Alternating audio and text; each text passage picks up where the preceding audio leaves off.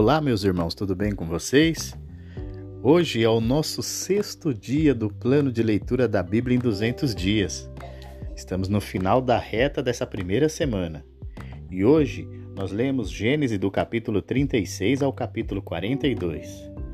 Gênesis no capítulo 36 nada mais é do que a descrição detalhada das gerações de Esaú, que é Edom, e de Seir, morador da região. A partida de Esaú para a montanha de Seir parece ter sido uma separação pacífica de Jacó. A frase a terra não os podia sustentar indica que as pastagens eram insuficientes para suas extensões, para suas extensas propriedades de gado. Os filhos e netos de Esaú, os edomitas, estavam agora na montanha de Seir, e esta genealogia leva a linhagem para outra geração. Elifaz tinha uma esposa secundária cujo filho foi Amaleque. Seus descendentes se tornariam inimigos implacáveis do povo de Israel. O verso 20 traz a lista que diz respeito aos moradores daquela terra antes da chegada de Esaú parece indicar que os descendentes de Esaú e os filhos de Seir, que já habitavam na região, logo se juntaram, se casaram entre si, formando um só povo. Este povo eram descendentes dos Oreus. No capítulo 37, Jacó estava na terra das peregrinações de seu pai, na terra de Canaã, e José já tinha 17 anos. Ele era o querido filho de seu pai e o agradava em tudo. Era obediente, inteligente e muito bonito. Tinha José se apegado muito a seu pai, e seu pai confiava nele e achava mesmo que José ainda seria um menino especial nessa terra. Seus sonhos impressionavam a todos e causavam uma inveja em seus irmãos, porque já notavam que havia algo diferente nele. Ao narrar dois de seus sonhos e sugerir a interpretação, quase óbvia, aí sim que eles o odiaram mais ainda. Seu pai, apesar de o repreender quanto a eles, se inclinando a ele nessa terra, guardava tudo aquilo em seu coração. Sua função naquela terra era de apacentar as ovelhas junto com seus irmãos. O pai estava tão feliz com ele que lhe deu uma túnica especial e colorida, que despertou ainda mais inveja de seus irmãos a ponto de quererem tramar contra a sua vida. Aproveitando de um episódio em que, obedecendo a seu pai, é, José foi inspecionar os seus irmãos e eles, naquelas terras de Siquém, encontraram um jeito de se livrar dele e quiseram matá-lo. Mas Ruben não sabi, é, sabiamente os convenceu do contrário e colocaram ele numa cisterna vazia e sem água. Até que surgiu uma caravana de ismaelitas que faziam tráfico de coisas, entre elas de escravos, e Judá teve a brilhante ideia, provavelmente tentando proteger seu irmão do, do derramamento de sangue, de vendê-lo e com isso ainda lucrar algum dinheiro gostaram da ideia e, aproveitando a ausência de Rubem, os, os outros irmãos de José o venderam aos ismaelitas por 20 moedas de prata. Quanto Rubem, é, quando Rubem soube, ficou muito irado, mas acabou concordando com tudo aquilo e levaram de volta a túnica de José a seu pai, agora toda manchada de sangue de animais, que para enganar a Jacó e sugerir que a morte de José teria sido por enfrentamento de feras, de bestas feras. Seu pai sofreu muito e recusou ser consolado.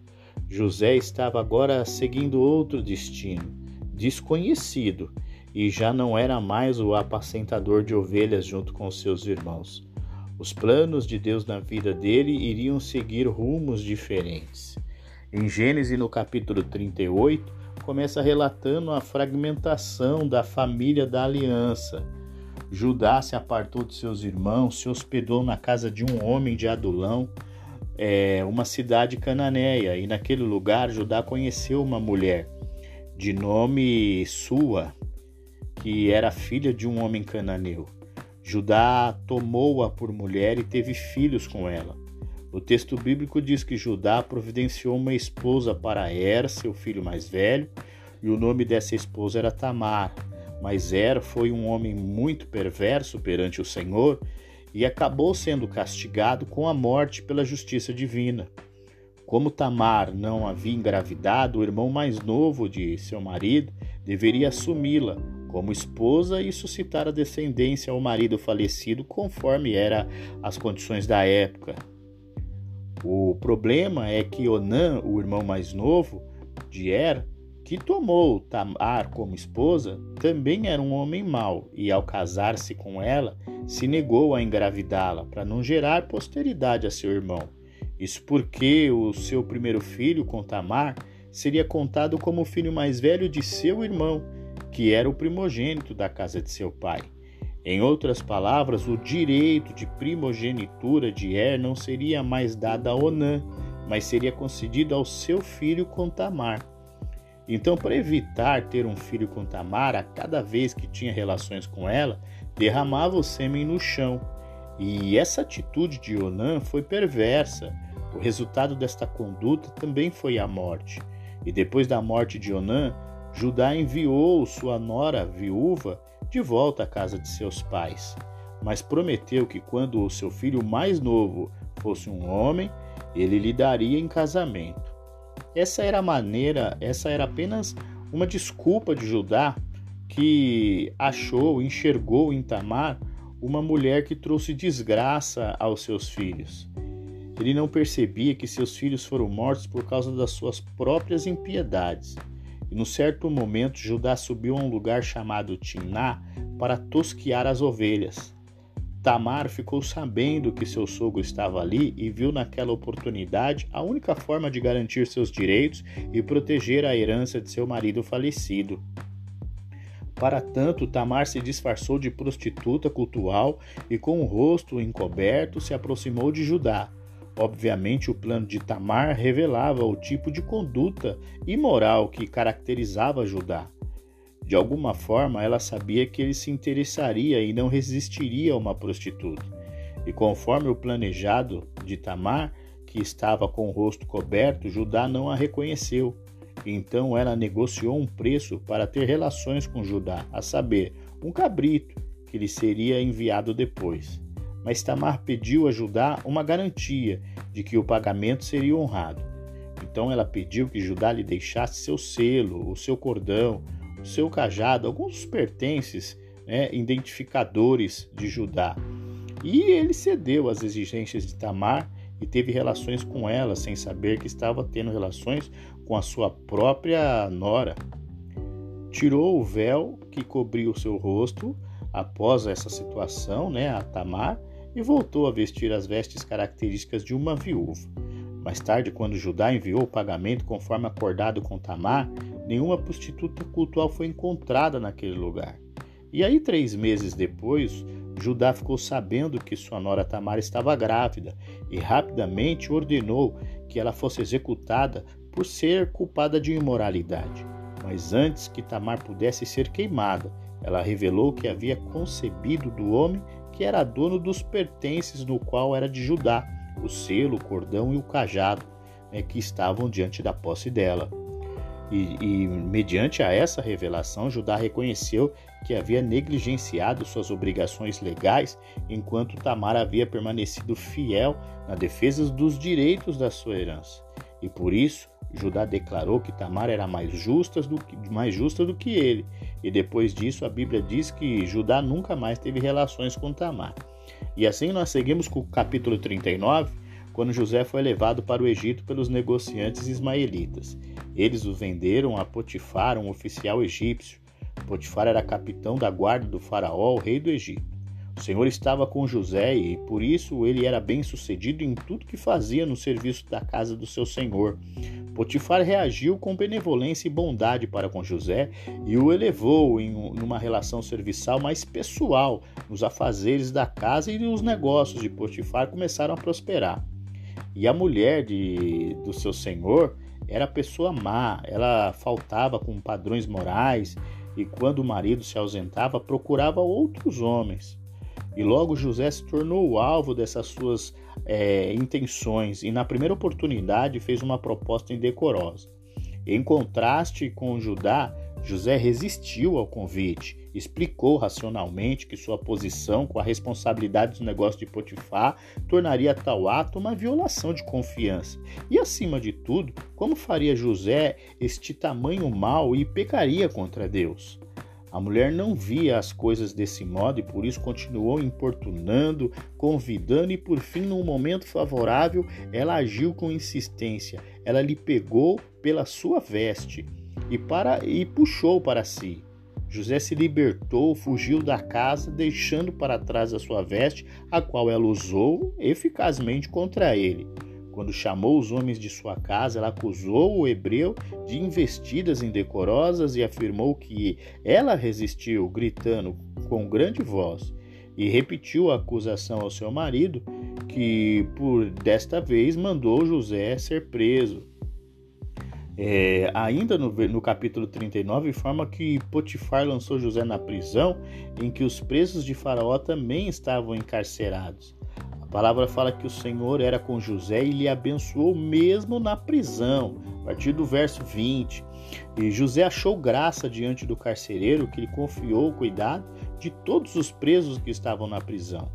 E assim como em com Portifar, ele não tinha qualquer preocupação com os assuntos da administração da casa, o carcereiro também não tinha nenhum tipo de preocupação com os presos no cárcere porque em tudo que José colocava a mão as coisas prosperavam. O Senhor era com ele. E assim chegamos ao capítulo 40, que começa dizendo que o mordomo-chefe, o padeiro-chefe da corte egípcia, ofenderam a Faraó. O rei do Egito ficou indignado e mandou prendê-los na casa do comandante da guarda. Então, enquanto esperavam a sentença de Faraó, Providencialmente, eles foram parar no cárcere onde José estava preso. O copeiro e o padeiro da corte eram posições de extrema confiança. Um servia a bebida do rei e o outro assava o seu pão. Como José havia ganhado a confiança do comandante da guarda, este colocou os dois presos a cargo de José durante o tempo em que permaneceram presos. O texto bíblico diz que os dois oficiais sonharam, cada qual um sonho, na mesma noite. Cada sonho tinha o seu próprio significado. Quando José viu os dois oficiais pela manhã, percebeu que eles estavam perturbados. Então José questionou os dois sobre o motivo pelo qual eles estavam com o semblante triste. Os dois oficiais responderam que eles sonharam durante a noite e não havia ninguém que pudesse interpretar os sonhos que tiveram. Diante, disso, José disse aos dois homens: Porventura não pertences a Deus as interpretações? Contai-me o sonho. O copeiro-chefe foi o primeiro a contar o sonho a José. José interpretou o sonho do copeiro-chefe dizendo que dentro de três dias ele seria perdoado por Faraó e reabilitado em seu cargo.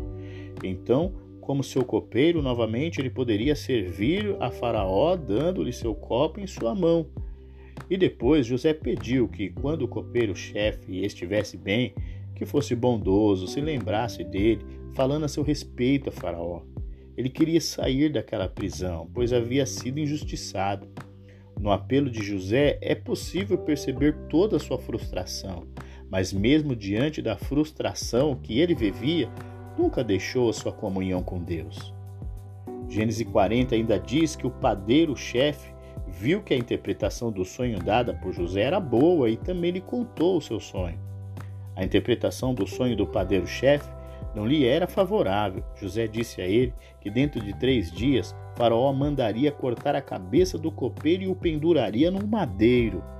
Então as aves do céu comeriam a sua carne, versos 18 e 19. Ainda mostra que as interpretações dos sonhos realmente se cumpriram e em três dias aconteceu o aniversário de Faraó, e ele ofereceu um grande banquete a todos os seus servos. Então, naquela ocasião, ele reabilitou o copeiro-chefe e condenou o padeiro-chefe. O capítulo termina dizendo que, apesar de ter ficado bem, o copeiro-chefe se esqueceu de José. Chegamos ao capítulo 41, é, os acontecimentos narrados é, aconteceram dois anos após José ter interpretado os sonhos dos oficiais de Faraó. O texto bíblico diz que, numa mesma noite, Faraó teve dois sonhos. Os dois sonhos deixaram Faraó perturbado e pela manhã ele mandou chamar todos os magos e sábios do Egito. Na antiguidade era comum haver nas cortes feiticeiros, interpretadores de sonho que serviam como conselheiros reais.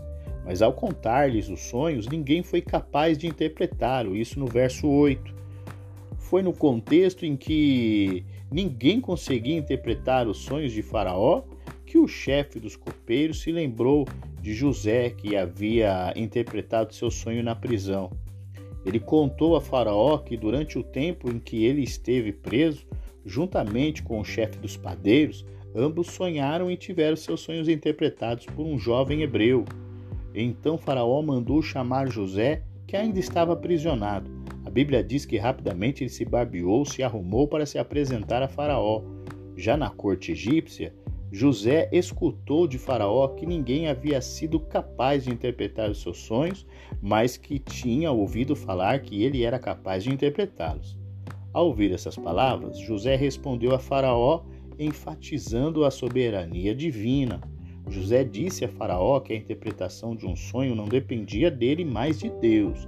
Deus é quem haveria de dar uma resposta a Faraó. E isso significa que tanto o sonho quanto sua interpretação eram de Deus. Então Faraó contou a José seus dois sonhos. José disse a Faraó que os dois sonhos, na verdade, eram um único sonho através do qual Deus revelou a Faraó o que ele haveria de fazer. De acordo com a interpretação do sonho dada por José, do, da a interpretação do sonho dada por Deus a José, as sete vacas gordas e as sete espigas boas significavam sete anos de muita fartura que haveria de vir sobre toda a terra do Egito. Já as sete vacas magras e as sete espigas mirradas significavam sete anos de fome, que seguiriam os sete anos de fartura. José disse a Faraó que os sete anos de fome seriam tão severos que arruinariam a terra e fariam com que o tempo de fartura fosse esquecido. Ele ainda disse a Faraó que havia sonhado duas vezes porque toda aquela questão já havia sido decidida por Deus e tudo seria realizado rapidamente. José também instruiu o Faraó acerca do que haveria de ser feito. Ele disse que Faraó tinha que procurar um homem sábio, criterioso, para colocá-lo como administrador de toda a terra do Egito. Supervisores também tinham que ser estabelecidos para recolher um quinto da colheita de todo o Egito durante os anos de fartura. Todo esse mantimento tinha de ser estocado para servir como reserva para os sete anos de fome, e dessa forma a terra seria arrasada. Dessa forma, a terra não seria arrasada. E no verso 37 diz que Faraó gostou do plano informado por José. Faraó ainda julgou que ele e os seus conselheiros não poderiam encontrar alguém tão qualificado quanto José, sobre quem estava o Espírito Divino. Isso quer dizer que Faraó reconheceu que sobre José estava o poder de Deus. Então Faraó decidiu que, uma vez que Deus havia revelado a José todas aquelas coisas, de fato não haveria ninguém mais sábio e criterioso que ele para poder conduzir aquela situação. Faraó colocou José como o segundo mais poderoso do Egito. José teria o comando de tudo e todo o povo egípcio estaria sob suas ordens. Faraó também colocou em José o seu próprio anel de selar e deu a ele vestes e acessórios reais. Além disso, José foi colocado sob a segunda carruagem real e apresentado a todos os egípcios como o homem que tinha o comando de todo o reino. Faraó também deu a José o nome de Zafenate, Paneia, e ainda lhe entregou como esposa Azenate. José tinha 30 anos de idade quando se tornou governador do Egito. A Bíblia diz que Durante os sete anos de fartura, a terra teve grande produção de mantimento. José reuniu todo o excedente da produção durante os sete anos e o armazenou estrategicamente nas cidades egípcias. Como resultado, José estocou uma quantidade incontável de trigo. Antes dos anos de fome, José foi pai de dois filhos com Azenate. José deu o nome de Manassés ao primeiro filho, dizendo: Deus me fez esquecer todo o meu sofrimento e toda a casa de meu pai. Manassés significa literalmente tornar esquecido. Já o segundo filho, José chamou Efraim, dizendo: Deus me fez prosperar na terra onde tenho sofrido. Efraim significa literalmente fertilidade. Quando os sete anos de fartura chegaram ao fim, vieram sete anos de fome, conforme havia sido anunciado em sonho. Todas as terras foram assoladas pela fome, mas havia alimento em todo o Egito. Quando o tempo de crise apertou, Faraó disse ao povo para fazer tudo conforme José lhes ordenasse. Então José mandou abrir os locais de armazenamento e vendeu trigo aos egípcios. Gênesis 41 ainda termina informando que ia gente de toda parte ao Egito comprar alimento. No capítulo 42, que é o nosso último capítulo de hoje, conforme Deus havia avisado através de José na interpretação do sonho de Faraó, uma grande crise se espalhou pela terra. A fome chegou à terra de Canaã e Jacó resolveu enviar seus filhos ao Egito em busca de alimento. Ele tinha tomado conhecimento que havia mantimento no Egito. Jacó ordenou que seus filhos comprassem cereais dos egípcios para sua família não morrer de fome em Canaã. Mas Jacó enviou ao Egito somente seus filhos mais velhos. Ele tinha medo que, ao enviar ao Egito seu caçula Benjamim, alguma desgraça pudesse lhe acontecer. Aqui também vale lembrar que Benjamim era o único irmão de José por parte de mãe, a Raquel. Então os dez outros irmãos de José partiram para o Egito. Chegando naquela terra, eles se prostraram diante de José, o governador do Egito. Era ele quem vendia os alimentos a todos os povos que desciam ao Egito em busca de sobrevivência na crise. Os irmãos de José se prostraram diante dele com o objetivo de preservar suas vidas. Eles não reconheceram José. Além disso, sem saber, eles cumpriram os sonhos que José tivera ainda muito jovem e que apontavam para um governo de José sobre a casa de seu pai. Embora os irmãos de José não tenham lhe reconhecido, ele os reconheceu. Ao ver seus irmãos ali, José também se lembrou dos sonhos que tivera quando jovem. Então José começou a testá-los. José primeiro os acusou de serem espiões na terra, indo até o Egito para conhecer os pontos fracos da terra. Os irmãos de José trataram de negar aquelas acusações e se empenharam em afirmar que eles eram homens honestos, membros de uma unidade familiar. José, porém, insistiu em sua acusação, enquanto seus irmãos tentavam se defender, fornecendo mais detalhes sobre sua família na intenção de conseguirem alguma credibilidade. E foi nesse ponto que os filhos de Jacó falaram de seu irmão mais novo, que estava protegido com seu pai. Então José jurou pela vida de Faraó que eles não sairiam dali sem que antes seu irmão mais novo fosse levado ao Egito. Daí José propôs que um deles fosse a Canaã buscar o irmão mais novo e provar a veracidade das suas palavras. Naquela ocasião, José os prendeu por três dias ao terceiro dia, José fez a eles uma proposta final.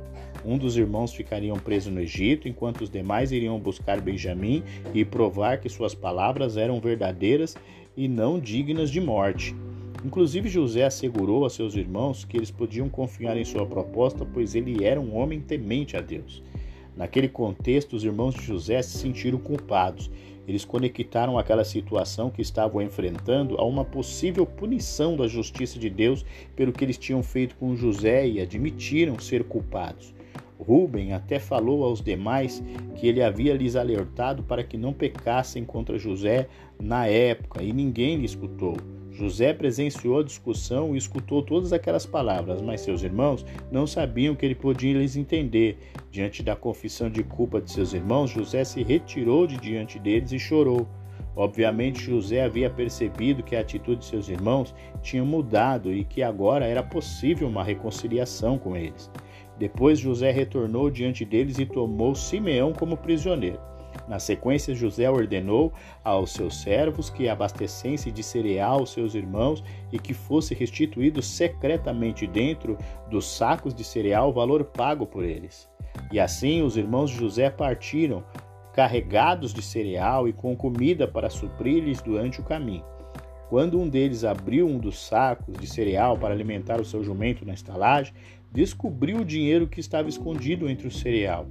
Então os irmãos de José perceberam que o dinheiro pago pelo cereal havia sido devolvido. A Bíblia diz que eles ficaram atemorizados e com seus corações desfalecidos. Eles reconheceram que Deus estava trabalhando por trás de toda a situação estranha, embora eles não, não estavam entendendo o que estava acontecendo. Chegando a Canaã, os irmãos de José contaram a Jacó tudo o que lhes havia acontecido no Egito. Eles explicaram a Jacó que Simeão havia ficado preso e que precisava levar Benjamim ao Egito para provarem que eram homens honestos e que poderiam negociar no Egito. Em Canaã, eles também descobriram que o restante do dinheiro pago pelo cereal também estava escondido nos outros sacos.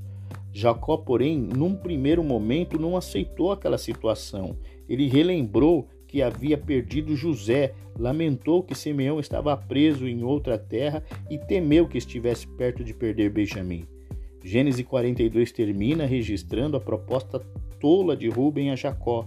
Rubem propôs que Jacó matasse seus dois filhos, netos dele, caso ele não trouxesse Benjamim de volta do Egito. Contudo, Jacó continuou se mostrando irredutível com a toda aquela situação.